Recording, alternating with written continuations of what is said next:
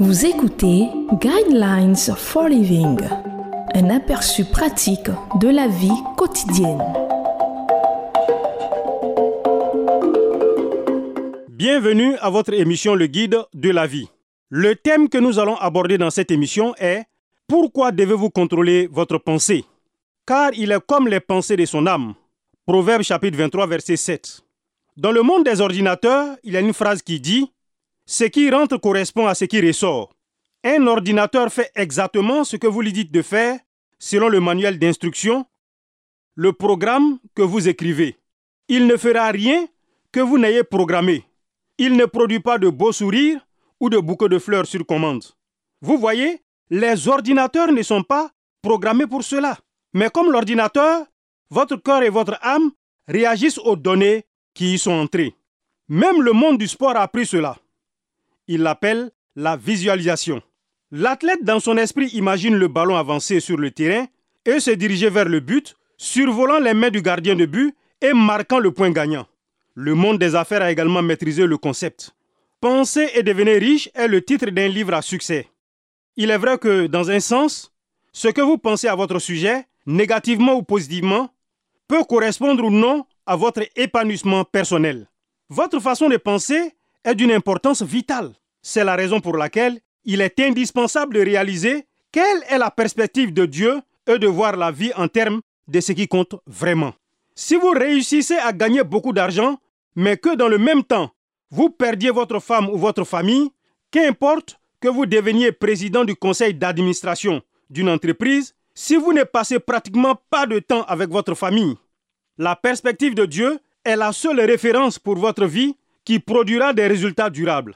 Une fois que vous avez acquis sa perspective, votre réflexion sur la vie commence à se construire sur des actions qui produisent une vie épanouie et vraie. La question devient alors, qu'est-ce que Dieu veut que je fasse? Quel est son but, sa volonté pour ma famille? Où veut-il que nous allions? Ce n'est pas la question de savoir où je vais et que ma famille peut juste me suivre. Vous réalisez quelle est la vue d'ensemble. Vous commencez à visualiser votre succès du point de vue de Dieu.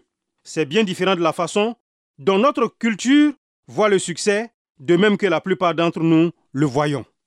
La pensée négative produit des résultats négatifs car il est comme les pensées de son âme.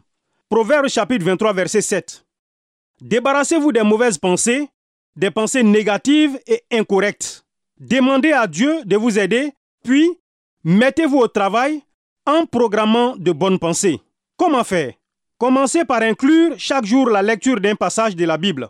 Je voudrais vous suggérer de commencer par mémoriser, oui j'ai bien dit mémoriser, des passages importants tels que le psaume 23, le psaume 90, Romains chapitre 8 et Philippiens chapitre 4, où Paul parle de notre pensée.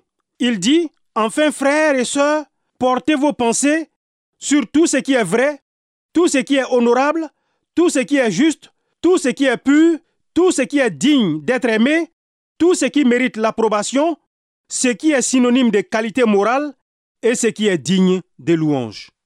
Mémorisez Proverbe chapitre 23 verset 7 qui dit car il est comme les pensées de son âme. Vous contrôlez votre pensée ou bien votre pensée vous contrôle. Que Dieu ait pitié de nous lorsque nous devenons victimes de nous-mêmes. Je vous conseille de lire Philippiens chapitre 4. Le sujet est le cerveau, la pensée.